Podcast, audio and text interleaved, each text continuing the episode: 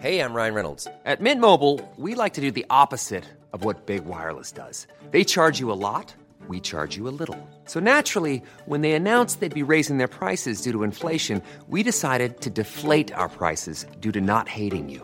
That's right. We're cutting the price of Mint Unlimited from $30 a month to just $15 a month. Give it a try at mintmobile.com slash switch. $45 upfront for three months plus taxes and fees. Promo rate for new customers for limited time. Unlimited more than 40 gigabytes per month. Slows. Full terms at mintmobile.com. Escuchas. Escuchas. Escuchas un podcast de Dixo. Escuchas Fuera de la Caja con Macario Esquetino.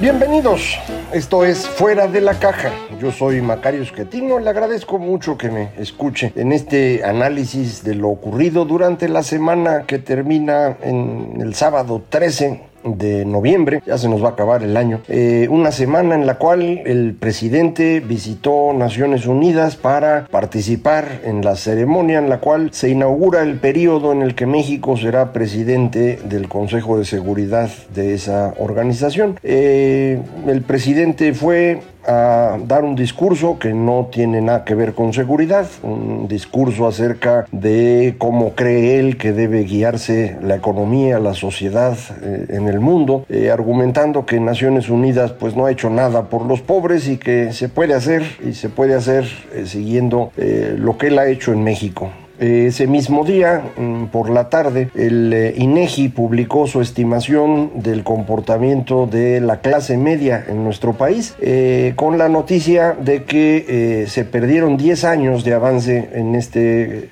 rubro, en este grupo de población, que había ido creciendo despacio realmente, pero bueno, había ido creciendo durante los últimos 10 años, son los únicos en los que INEGI ha hecho esta estimación, y sin embargo, bueno, pues se perdió todo ese trabajo solo en un año, mm, bueno, en dos, de 2018 a 2020. No sabemos cuánto se pierde por el primer año en el cual, ya sabe usted, la economía se frenó eh, y cuánto se debe a la pandemia eh, indudablemente debe ser la mayor parte al tema de la pandemia, en donde México no aplicó ningún programa de apoyo ni a las personas ni a las empresas, a diferencia de lo que hicieron prácticamente todos los países medianos y grandes del mundo. Eh, entonces, eh, ir a Naciones Unidas a dar una mm, lección de cómo se debe manejar la economía cuando pues México tuvo un desempeño bastante deplorable en 2020, que se ejemplifica con el tema de, clase media, pues no parece una, brillante idea.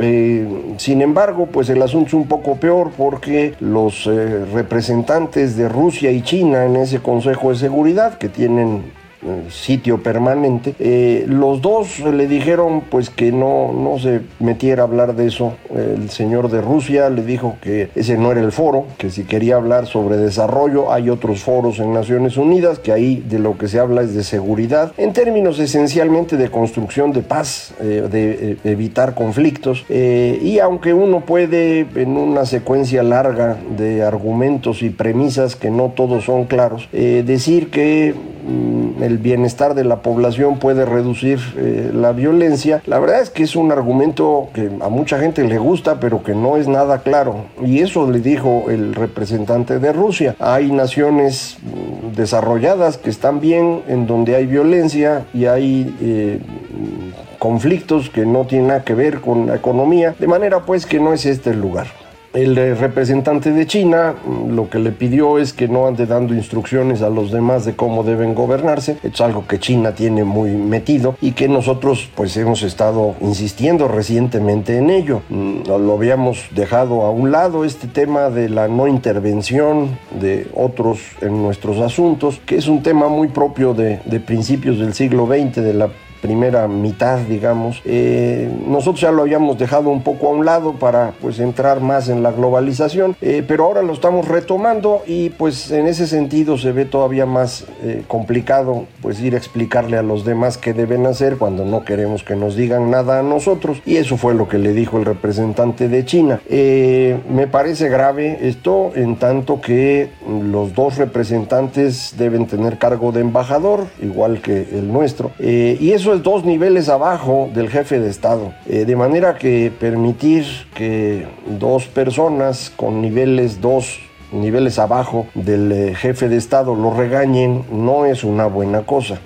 Esto no es culpa ni del señor de Rusia ni del señor de China, sino del señor de México que no organizó la reunión adecuadamente, que es nuestro embajador allá, Juan Ramón de la Fuente, eh, que pues me imagino prefirió quedar bien con su jefe en el sentido de darle un foro que quedar bien con él evitándole el ridículo. Eh, cada quien su conciencia y después esto se evaluará en el tiempo. Eh, a lo mejor como una simple ocurrencia, a lo mejor como un problema importante, no, no, lo sé la verdad, pero creo que es el tipo de cosas que no hay que hacer. Eh, esta semana también se aprobó el presupuesto ya para 2022 en Cámara de Diputados después de tres sumamente violentas, agresivas, insultantes, eh, esencialmente de parte de Morena, según veo en los medios, yo no estuve ahí y no, no seguí las discusiones en el canal del Congreso, pero lo que veo parece que fue así y no dudo que del otro lado haya habido respuestas similares, así pasa cuando se va bajando el nivel. Eh, lo grave del asunto es que eh, los diputados de Morena aprueban exactamente lo que les indican y lo que les indican no es exactamente lo que llega de Hacienda. Hacienda no puede modificar muchas cosas del presupuesto por cuestión de ley. Todos los órganos autónomos envían su presupuesto. Hacienda tiene que trasladarlo idéntico a la Cámara y es ahí donde lo pueden modificar. Y ahí fue donde modificaron el presupuesto del Instituto Nacional Electoral para tumbarle 3 mil y tantos millones de pesos, eh, que pues prácticamente hablando imposibilitan al Instituto Nacional Electoral a realizar todo lo que tiene que hacer el próximo año, que son esencialmente las elecciones eh, de mitad de año, en donde hay seis estados en disputa y no sé cuántos otros puestos, eh, pero también la dichosa revocación de mandato. Entonces, pues esa es la que habría que quitar. si la quitan, los estarían violando la ley. Tienen que hacerla, pero no tienen dinero para hacerla. El presidente dijo con la tranquilidad que acostumbra, pues que usen los fideicomisos que tienen. Eh, así como él saqueó los fideicomisos del Seguro Popular, del Fondo de Atención a Desastres Naturales, de Ciencia y Tecnología, de instituciones educativas, él agarró el dinero y ya se lo gastó. Y se hagan lo mismo. El asunto es que es ilegal, no se puede hacer eso. Eh, de hecho, pues para poder hacerlo en el caso del gobierno tuvieron que tomar decisiones eh, que no todas están tan claras y por eso no han podido usar todos los fondos. Eh, no nos queda claro, por ejemplo, hay por ahí una nota de cómo el CONACIT pues sí liquidó los fideicomisos, pero tiene el dinero y no está claro en qué lo va a usar. Entonces, eso está todavía en, en duda. Pero lo relevante es esta intención de ahorcar al Instituto Nacional Electoral. ha sido continuo el enfrentamiento del presidente. Él no quiere que haya un organismo autónomo que cuide las elecciones porque sabe que no gana elecciones con facilidad. Eh, en los hechos ha ganado una, la del 2018, ha perdido todas las demás, aunque él siempre dice que gana. Incluso perdió la del 6 de junio, yo quiero insistir en ello, no logró la mayoría simple en la Cámara de Diputados con su alianza normal, que es Morena y PT. Para tener mayoría simple y poder hacer lo que hicieron en el Congreso necesitan del Partido Verde, que en este momento está con ellos, pero en otro momento puede no estar. El Partido Verde se ha movido en coaliciones con todos los demás dependiendo de las circunstancias y buscando su mayor ganancia posible. Eh, ganancia en términos políticos, pero sobre todo en términos económicos. Eh, entonces, pues es un aliado poco confiable, con ese están haciendo ahorita sus decisiones, pero a lo mejor no llega al 24,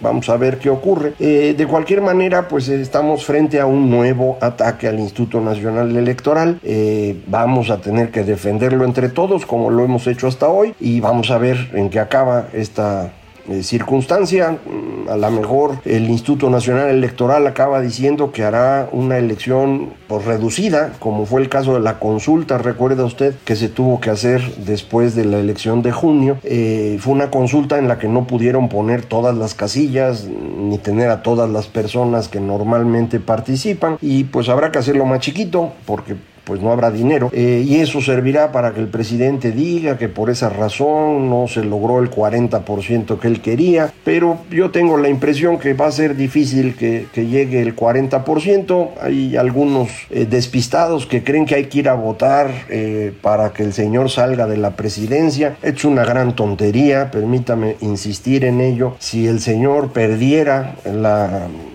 votación por la revocación de mandato, eh, se tendría que nombrar a alguien en su lugar y el nombramiento depende de la mayoría del Congreso. No está ni siquiera claro en la Constitución porque lo escribieron mal, pero es el Congreso, Senado y diputados, en mayoría simple van a elegir quién va a sustituir al, presidente y, y pues la mayoría simple la tiene Morena, contando Senado y diputados, de manera que ellos van a elegir el sustituto, que será alguien que el mismo López Obrador indique. De forma que si usted va, vota para que se vaya López y López se va, va a poner a alguien amigo de él y usted no va habrá ganado absolutamente nada. Es una tontería la revocación de mandato. Eso no existe en ningún país civilizado. Existen países autoritarios y siempre se ha utilizado para extender el mandato del personaje que está en ese momento en el poder y que quiere ser un dictador, pero no se atreve a decirlo con claridad. Fue el caso de Hugo Chávez, por ejemplo, eh, y eso mismo es lo que ocurriría aquí en su caso. Entonces, para no complicarnos la vida, olvídese de esa cosa, no vaya a votar, no tiene caso, dejemos que terminen eh, su gobierno y ya vemos en el 24 qué hay que hacer. Los datos adicionales que se presentaron esta semana fueron eh, no muy buenos, consumo e inversión se publicaron el lunes, en el consumo eh, tuvimos una contracción, esto es importante porque el consumo es muy grande, dos terceras partes de la economía dependen del consumo, la inversión en cambio es relativamente pequeña, en buenos años hemos estado en 21 22 puntos del PIB, ahora andamos en 18, de forma pues que si la inversión cae o crece, su efecto no es tan grande, el del consumo es tres veces mayor y tuvimos una contracción. Eh, en la inversión aparentemente había un crecimiento, pero el jueves que se publicó el dato de actividad industrial, eh, el comportamiento de la construcción, que representa 60% de la inversión, cayó. Eh, y no solo cayó, sino que se movió todo el año completo. Eh, la forma como se calculan los números que publica INEGI para poder ser comparables mes a mes, se, se desestacionalizan esto es un procedimiento técnico que consiste en eh, eliminar los efectos de cuántos días se trabaja, de la época del año, por ejemplo Semana Santa o fin de año, pues se trabaja menos. Eliminar esos efectos se obtiene con ciertos procedimientos estadísticos eh, que no son muy complejos, pero que hay que hacerlos, pues. Eh, cuando lo hace INEGI, pues modifica observaciones anteriores de la serie. Y en esta ocasión la construcción se modificó un año completo y todo el año quedó un punto abajo de como aparecía antes. Eh, no es trampa ni nada, es la forma como funciona el cálculo. Pero esto lo que nos indica es que ese crecimiento aparente que veíamos en eh, agosto en, materia de inversión no es tan grande y en septiembre tendremos una caída. No solo cayó construcción, se volvió a tener una venta de autos eh, baja, autos y, vehículos en general representa una parte también relevante de la inversión. Entonces, eh, pues eh, en ambos conceptos estamos atorados. Esto confirma que la economía no está creciendo. lo sabremos dentro de dos semanas. La próxima casi no hay información económica, pero en dos semanas sí vamos a tener ya los datos completos del tercer trimestre, Producto Interno Bruto, balanza de pagos, finanzas públicas. Entonces habrá mucho para ahondar en, estos asuntos, eh, pero hasta este momento lo que parece es que tenemos una economía menos fuerte de lo que pensábamos. La respuesta o recuperación frente a la caída del año pasado eh, no fue completa, ni mucho menos, eh, y se acabó. En el tercer trimestre ya empezamos a tener una pequeña caída. esto ha llevado a los expertos a modificar sus estimaciones de crecimiento para este año, para el año próximo probablemente estemos hablando de entre 5 y 5 y medio este año, el año próximo entre 1 y 2%, ya lo he yo comentado con usted, no, no, no continúo con ello, eh, pero sí le comento que me puse a revisar los datos de consumo porque la caída realmente me sorprendió. Eh, pensé que tendría que ver con lo de los autos, le digo que se están vendiendo menos autos por este problema de los chips y demás, eh, pero no eran los autos. A la hora de entrar a los datos, lo que me encontré es que la caída en agosto es producto de una menor venta de alimentos, abarrotes y eh, autoservicio. Y esto sí preocupa porque eso es la compra de todos los autos pues los compran pocas personas, pero ir a comprar comida, ir a comprar abarrotes, eh, ir al autoservicio, pues eso es lo que hacemos todos todos los días y ahí es donde estuvo la caída. Eh, esto debería tener que ver con un problema de ingreso de la población, pero ya salieron los datos del Seguro Social y los datos del Seguro Social nos dicen que pues se generaron muchos empleos en octubre, pero en realidad eh, esto es un problema de medición otra vez a la hora de quitar el efecto estacional, pues realmente se generaron muy poquitos. Parece que el periódico Reforma publicó una nota al respecto. Eh, también traemos un problema ya con el salario. A pesar de los grandes incrementos al salario mínimo, el salario promedio de los trabajadores adscritos al Seguro Social, que representan casi todo el trabajo formal en México, salvo el ISTE, que es el otro grandote, eh, pues no están ya subiendo los salarios, estamos en un crecimiento, digamos, del salario real ya muy reducido y, con una generación de empleos lenta, estaríamos ahorita más o menos un millón y medio de empleos por debajo de donde deberíamos estar, de no haber existido ni las decisiones malas del gobierno ni la pandemia. nos falta, pues, no hemos recuperado. Si ve uno exactamente el número de personas, pues sí, estamos ya arribita de como estábamos al inicio de la pandemia, pero pues se perdió todo el año completo. Entonces lo que hay que ver no es el mismo número, sino la tendencia que se tenía. Y es contra esa tendencia que yo calculo desde, pues prácticamente desde que tenemos datos comparables del Seguro Social, falta como un millón y medio de empleos. Eh, insisto, el salario real ya no sube, y no sube el salario real porque la inflación ya es un problema. Esto ya lo sabe usted porque compra cosas, si no se fijó cuando compró las cosas, lo vio en las noticias, eh, pues ya están subiendo los precios de forma importante. Eh, no se ve claro que vayan a, detenerse esto. Es un fenómeno global ¿eh? también, esto es importante mencionarlo. probablemente la causa de la inflación en México no sea la misma de los otros países, pero de que es global no hay duda. Estados Unidos y México estuvieron los dos arriba de 6% en la inflación del mes de octubre. Sí, de octubre. Eh, y curiosamente el que fue más sorprendente de todos fue Japón. Japón llevaba 30 años prácticamente con inflación cero, incluso a veces negativa. Eh, en octubre tuvo 8% de inflación. Es una cosa impresionante. Hasta los años 70 hay que regresar para encontrar un dato equivalente en, Japón. Eh, este es un fenómeno que tiene que ver con este problema de la oferta, que si los chips, que si los contenedores, eh, un problema también de falta de inventarios de energéticos que han provocado el alza en los precios. Eh, creo que todo esto va a empezar a normalizarse hacia marzo. los energéticos sin duda, lo otro parece que va a mejorar bastante, al menos en términos de los contenedores. Ya veremos después el, asunto de los chips, eso es mucho más específico, pero empezaría a mejorar y entonces tal vez podamos eh, controlar la inflación hacia fines del próximo año. Pero en este lapso la gente va a empezar a preocuparse por la inflación, va a actuar para cubrirse de la inflación y esas decisiones son las que crean un elemento o un tipo de inflación muy particular que se llama inflación inercial. Eh, los trabajadores piden aumentos de salario más grandes, la gente empieza a comprar antes de tiempo y esto lo que hace es generar más demanda y más presión inflacionaria. Es para eso para lo que los bancos centrales suben las tasas de interés para mandar una señal muy clara de que la inflación no va a crecer más. En ese sentido, el Banco de México incrementó su tasa, pero nada más un cuarto de punto. Eh, creo que les faltó.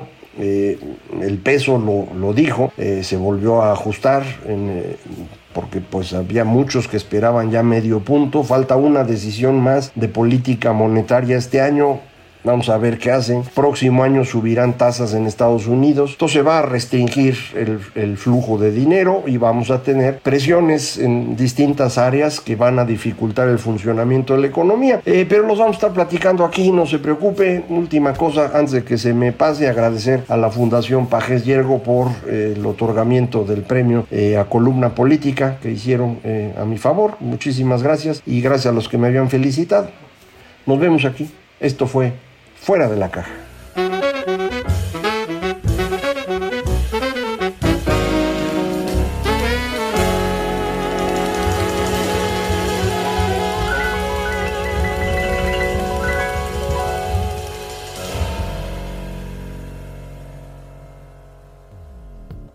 Dixo presentó Fuera de la caja con Macario Esquetino. La producción de este podcast corrió a cargo de Verónica Hernández. Coordinación de producción, Verónica Hernández. Dirección General, Dani Sadia.